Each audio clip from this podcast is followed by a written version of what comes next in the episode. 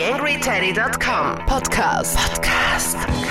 Social Media, Gadgets, Internet. Hallo zur letzten Ausgabe des TheAngryTeddy.com Podcasts im Jahr 2011. Diesmal habe ich mir gedacht, ich möchte ein wenig auf mein persönliches Bloggerjahr 2011 zurückblicken und würde gern mit euch ein bisschen reinschauen, was hat sich denn auf TheAngryTeddy.com so getan. Und gleich zu Beginn ein wenig Statistik. 164 Beiträge sind erschienen auf TheAngryTeddy.com. Über 5200 Downloads des TheAngryTeddy.com Podcasts sind bis heute heruntergeladen worden, was mich ganz besonders freut. Einiges an Podcast-Patenschaften sind übernommen worden. Wir stehen mittlerweile bei Ausgabe Nummer 38 des Podcasts. Und wenn das kein erfolgreiches Jahr war, dann weiß ich es auch nicht. Ich würde sagen, schauen wir rein in das Jahr 2011 auf theangryteddy.com. Aber natürlich nicht ohne darauf hinzuweisen, dass auch diese Podcast-Ausgabe einen Podcast-Paten hat. Gewinnspielverzeichnis.at, der allererste Podcast-Pate hier auf theangryteddy.com, hat auch die Podcast-Patenschaft für die letzte Ausgabe dieses Jahres übernommen. Besonderer Hinweis, Vignette ist demnächst wieder fällig auf Gewinnspielverzeichnis.at, wird derzeit eine verlost. Insofern einfach mal vorbeischauen, vielleicht ist euch das Glück ja hold. Ich wünsche euch viel Glück. TheAngryTeddy.com Podcast. Podcast. Nähere Informationen auf TheAngryTeddy.com oder auf Facebook.com slash TheAngryTeddy. Ja, es sind schon ein, zwei Tage vergangen seit Jänner 2011.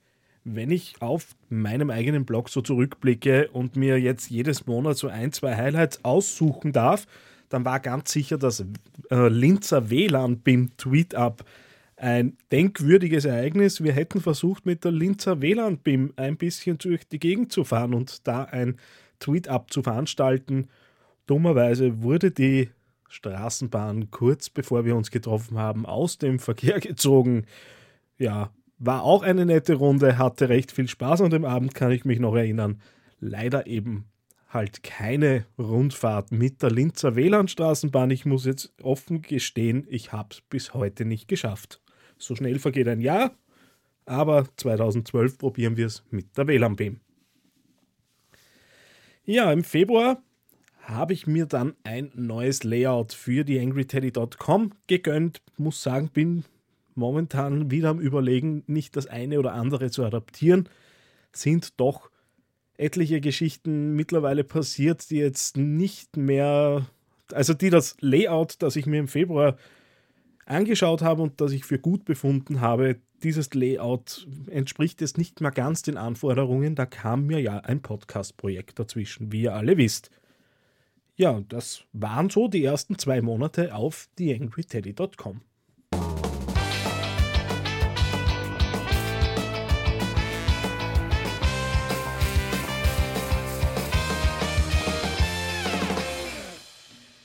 Im März ist meine Top-Geschichte hier am Blog ganz sicher der Shitstorm rund um Teldafax. Wir alle erinnern uns, äh, der Optimierer für Strom, äh, Heizung, Telefoniekosten und so weiter hat auf Facebook einen kleinen Shitstorm verursacht, in dem dort Kundenanfragen nicht so wirklich ernst genommen wurden und äh, als Alternative zu äh, Kundenbeschwerden auf der Facebook-Wall letztendlich eine E-Mail-Adresse angeboten wurde, was natürlich nur zu weiterer Aufregung geführt hat. Immer wieder eine Geschichte, die ich auch ganz gern im Rahmen meiner Vorträge erzähle. Also Teldafax, meine Top-Geschichte aus dem März 2011.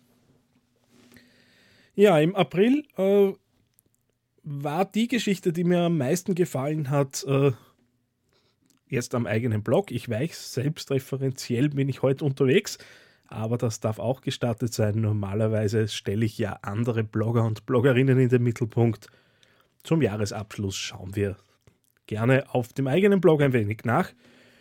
Und da muss ich sagen, äh, war die Geschichte rund um Seminarkulturwesen Ufer ein lieber Kunde von Brands and Friends, wo ich tätig bin, der äh, mit recht einfachen Mitteln recht erfolgreich mit äh, Social Media umgeht, sehr authentisch wirklich auch die Dinge sind. Also wenn man diesen Menschen kennenlernt, weiß man, da hat niemand irgendwo Marketinggeflunker aufsetzen müssen, sondern da wird äh, das gelebt, was auf der Facebook-Wall zu, zu lesen ist. Auf jeden Fall einmal ein Blick wert, wer, äh, ne? auf jeden Fall einmal ein Blick wert. Seminarkultur.at. Im Mai äh, gab es dann eine Geschichte, die bei mir unter äh, Social Media Berater sollen im Feuer brennen, nur wer brennt kann empfachen, gelaufen ist. Es war eine Antwort auf einen Artikel von Ulf Weibold, der der Social Media Berater nicht ins beste Licht gerückt hat. Äh, teil, teilweise war es sicher berechtigt, was er da geschrieben hat, teilweise ist es naturgemäß so gewesen, dass ich da nicht ganz einverstanden war warte bis heute darauf, dass ich mit Ulf Weibold gemeinsam einen Podcast bestreiten darf. Drei, vier Anläufe hätten wir gegenseitig schon versucht. Ab und zu ging es bei mir nicht, ab und zu ging es bei ihm nicht. Ich bin zuversichtlich, dass wir das 2012 dann schaffen werden.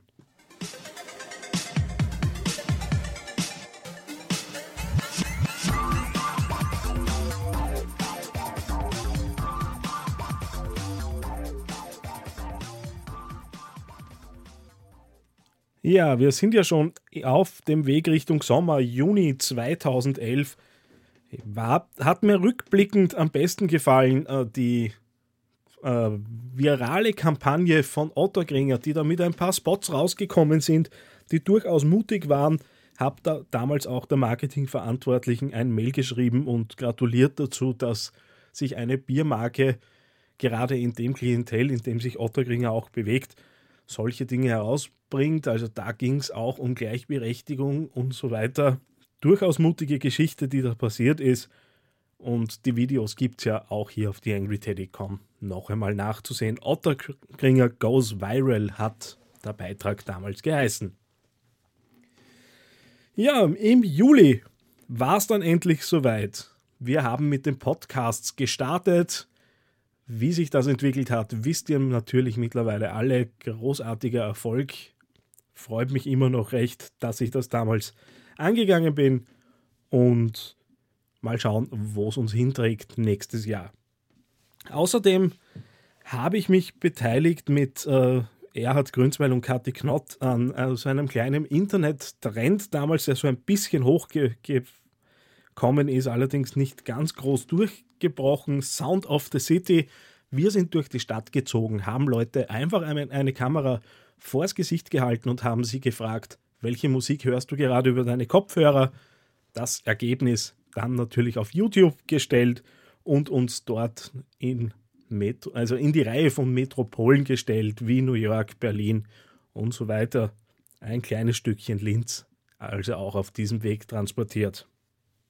YangryTeddy.com Social Media Podcast. Ja, im August ging es dann weiter und zwar habe ich da ein bisschen am Format gedreht und habe die Watchcasts eingeführt, nachdem ja die Podcasts am Anfang reine Interview-Sendungen waren.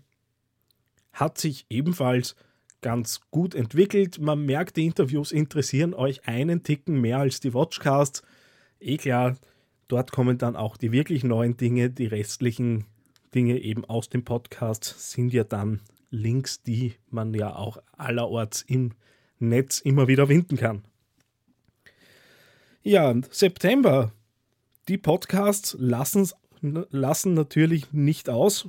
Dort habe ich es dann geschafft. Ich war auf Platz 1 in den österreichischen iTunes-Charts. Nach wie vor eine riesige Überraschung für mich, dass das wirklich so schnell gegangen ist. Mittlerweile nicht mehr ganz so prominent, allerdings sehr gefestigt mittlerweile in den iTunes-Charts, was durchaus auch etwas wert ist und mir zeigt, dass die Podcasts auch wirklich gehört werden. Im Schnitt sind es ja dann doch 140 Downloads pro Sendung. Und ich weiß, das ist noch ausbaufähig, allerdings weiß ich auch, dass wir uns hier in einer Nische be befinden und insofern darf man durchaus zufrieden sein mit dem, was hier der Podcast so an Performance liefert.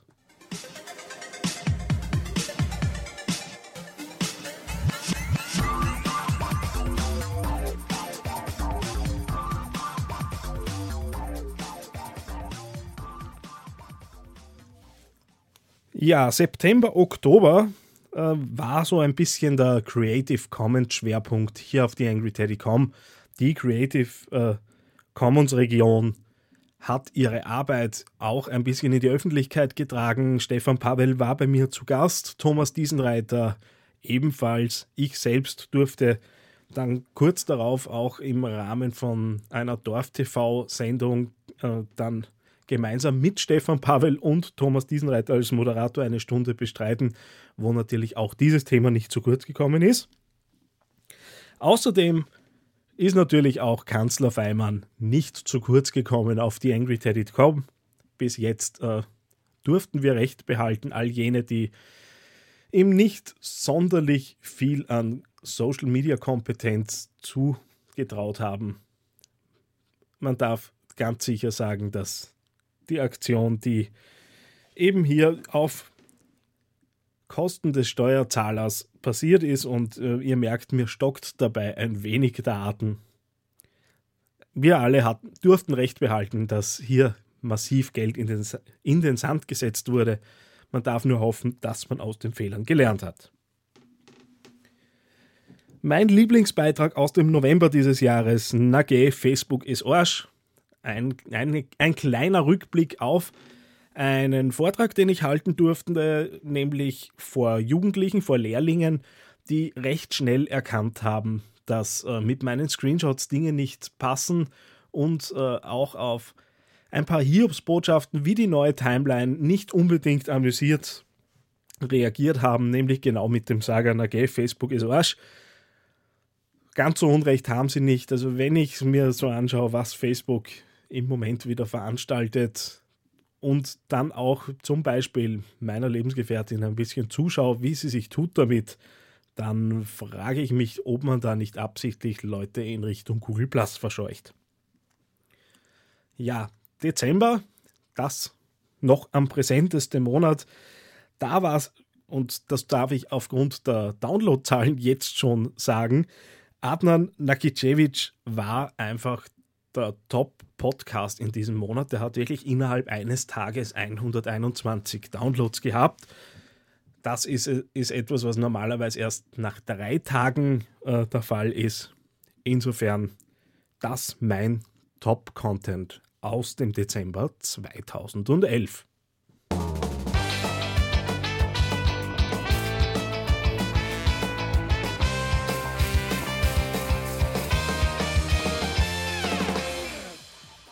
Ja, wir drehen es heute ein bisschen um. Ich möchte euch nämlich dann noch mit einem Beitrag aus dem Jahr ausgleiten lassen. Ich darf mich bedanken für all die treuen Hörer und Hörerinnen, die mich dieses Jahr wirklich unterstützt haben. Danke auch an meine Podcast-Paten, die immer wieder gezeigt haben, dass sie dieses Format auch durch monetäre Unterstützung am Leben halten. Es ist nämlich tatsächlich so, dass da einiges an Geld dieses Jahr auch reingegangen ist.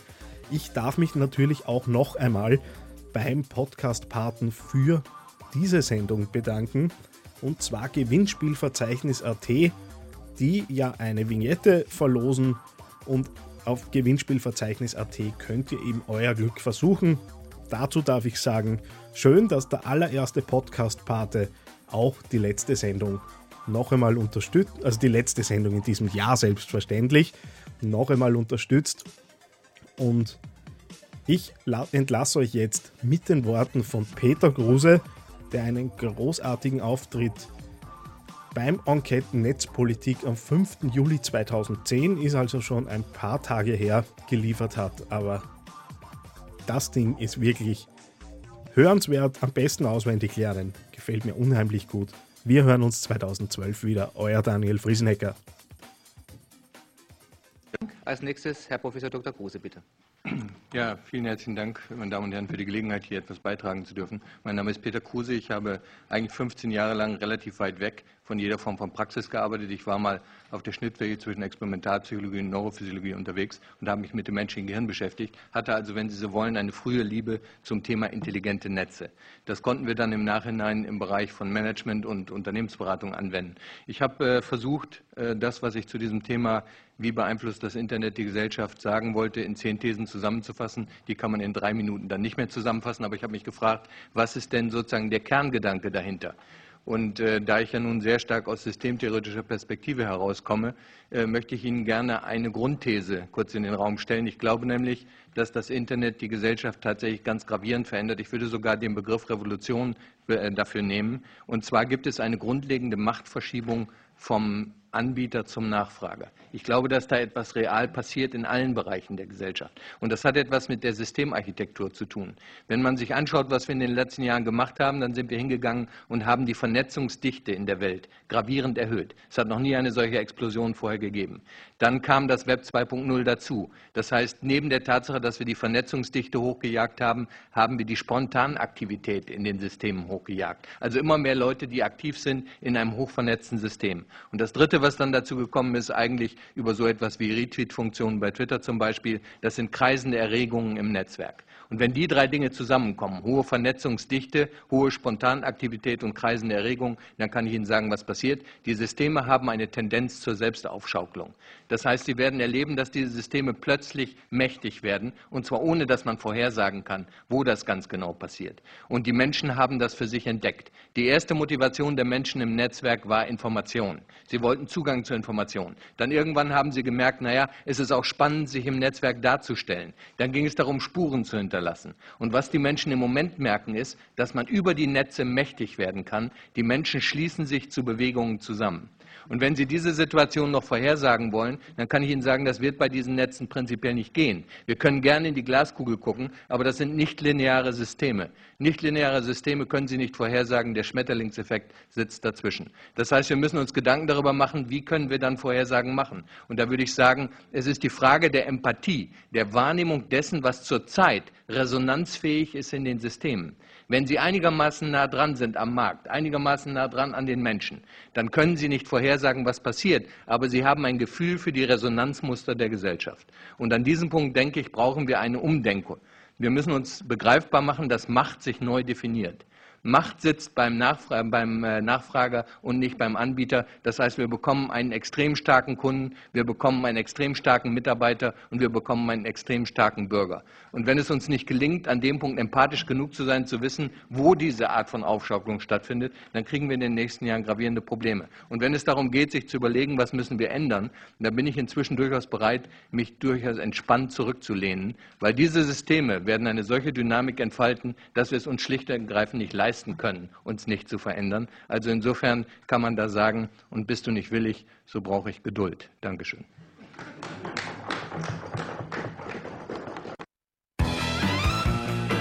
TheAngryTeddy.com Podcast. Podcast.